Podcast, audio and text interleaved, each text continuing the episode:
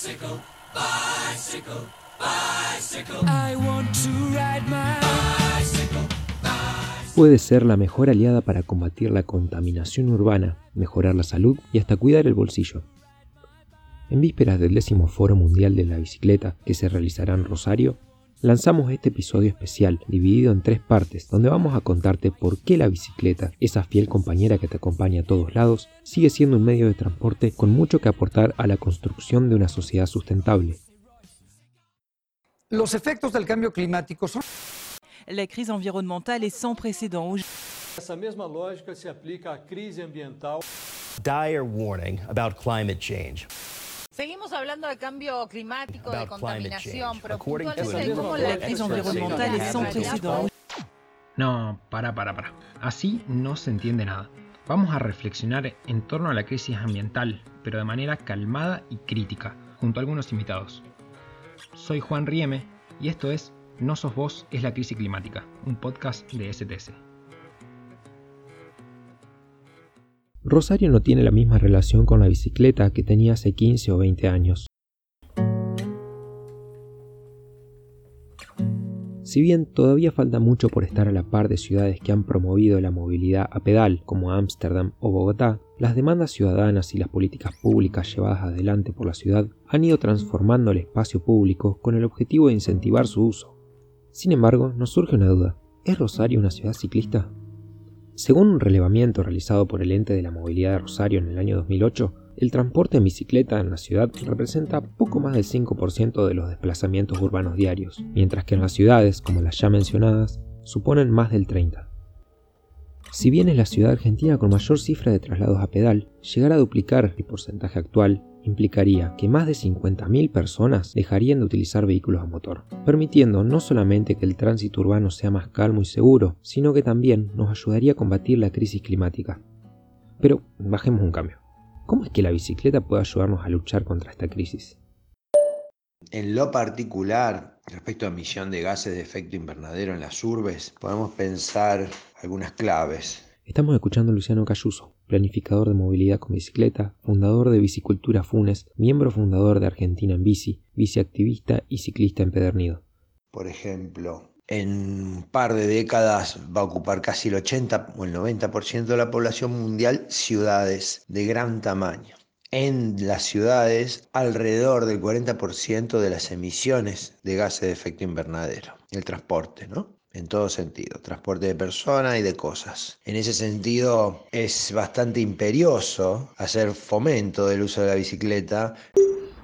En el primer episodio de este podcast, el cual te invitamos a escuchar en esta misma plataforma, hicimos un repaso sobre los efectos de la pandemia de COVID-19 en el ambiente. Y entre ellos destacamos que la cuarentena permitió que las ciudades mejoraran y por mucho la calidad de su aire, según estudios realizados por la CONAE en las grandes ciudades de nuestro país, durante ese periodo los niveles de dióxido de nitrógeno fueron 5 o 6 veces más bajos que los normalmente registrados en años anteriores. Lo mismo sucedió con otros gases, como es el dióxido de carbono, dejando en claro que al disminuir la circulación de vehículos mejora el aire que respiramos.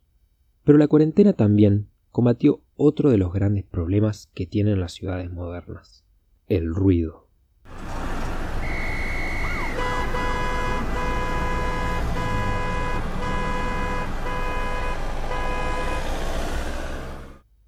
Todo esto nos lleva a preguntarnos, ¿puede ayudar la bicicleta a reducir la contaminación sonora? Nuevamente, Luciano Cayuso nos ayuda a encontrar respuestas. Nos acostumbramos a un nivel de ruido, lo tomamos como normal y no nos percatamos que nos está afectando. La contaminación sonora en las ciudades tiene un impacto a corto, mediano y largo plazo. Eh, un trauma por ruido excesivo que puede suceder muy cerca de los aeropuertos, por ejemplo, Puede traer pérdida de audición. Generalmente las ciudades están al borde de la tolerancia del oído a no sufrir daños a mediano o largo plazo. Los daños no solo son auditivos, también generan problemas por estrés, problemas de aprendizaje, problemas de depresión, problemas mucho más difíciles de discernir que solamente el, el, impacto en la pérdida de audición, por lo cual yo siempre digo que es un mal silencioso, valga la paradoja. El transporte, en este sentido, el principal porcentaje de la emisión de ruido en las ciudades es debido al transporte. También en ese sentido la bicicleta colabora si se cambian los modos de movilidad y se abandona el auto en pos de la bicicleta. En ese sentido también la bicicleta colabora y mitiga mucho la emisión de ruidos en las ciudades que va a la par con la emisión de gases en cuanto a calidad de vida y desarrollo de, de las actividades con normalidad. Entonces, resumiendo, elegir la bicicleta en el día a día puede ayudar a combatir dos grandes problemas que tienen las urbes, la contaminación del aire y del ruido, pero también mucho más. Andar en bicicleta puede ser un acto revolucionario, un acto de protesta frente a las formas preestablecidas de movilidad que contaminan y disminuyen la calidad de vida de la mayoría de la población urbana. Frente a la crisis climática, que cada vez causa más estragos en distintas regiones del país, la movilidad a pedal es una forma de no convertirse en cómplice del sistema que provoca esos desastres, al menos en la elección de nuestro transporte cotidiano.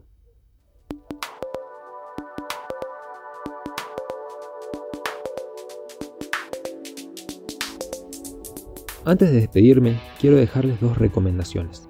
La primera es un documental para pensar la relación bici-ciudad, para cuestionarla y cuestionarnos. Se llama Bikes vs. Cars o Bici vs. Carros en español. La segunda recomendación se trata más bien de una invitación. Desde STS queremos invitarlos a participar en el décimo Foro Mundial de la Bicicleta, que se va a llevar adelante en nuestra ciudad entre los días 15 y 19 de septiembre en los galpones culturales de la Franja del Río. Pueden encontrar más información en fmb10.org. Nos volveremos a encontrar en la segunda parte de este episodio, donde vamos a poner en tensión el actual diseño urbano de las ciudades, pensado para favorecer la dictadura del automóvil en detrimento de la bici y el peatón. Los esperamos.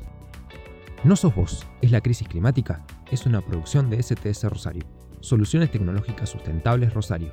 Seguinos en las redes como STS Rosario. La música es de Colonico Coloquio. Y no te olvides, si sos vos, somos todos, todos somos la crisis climática.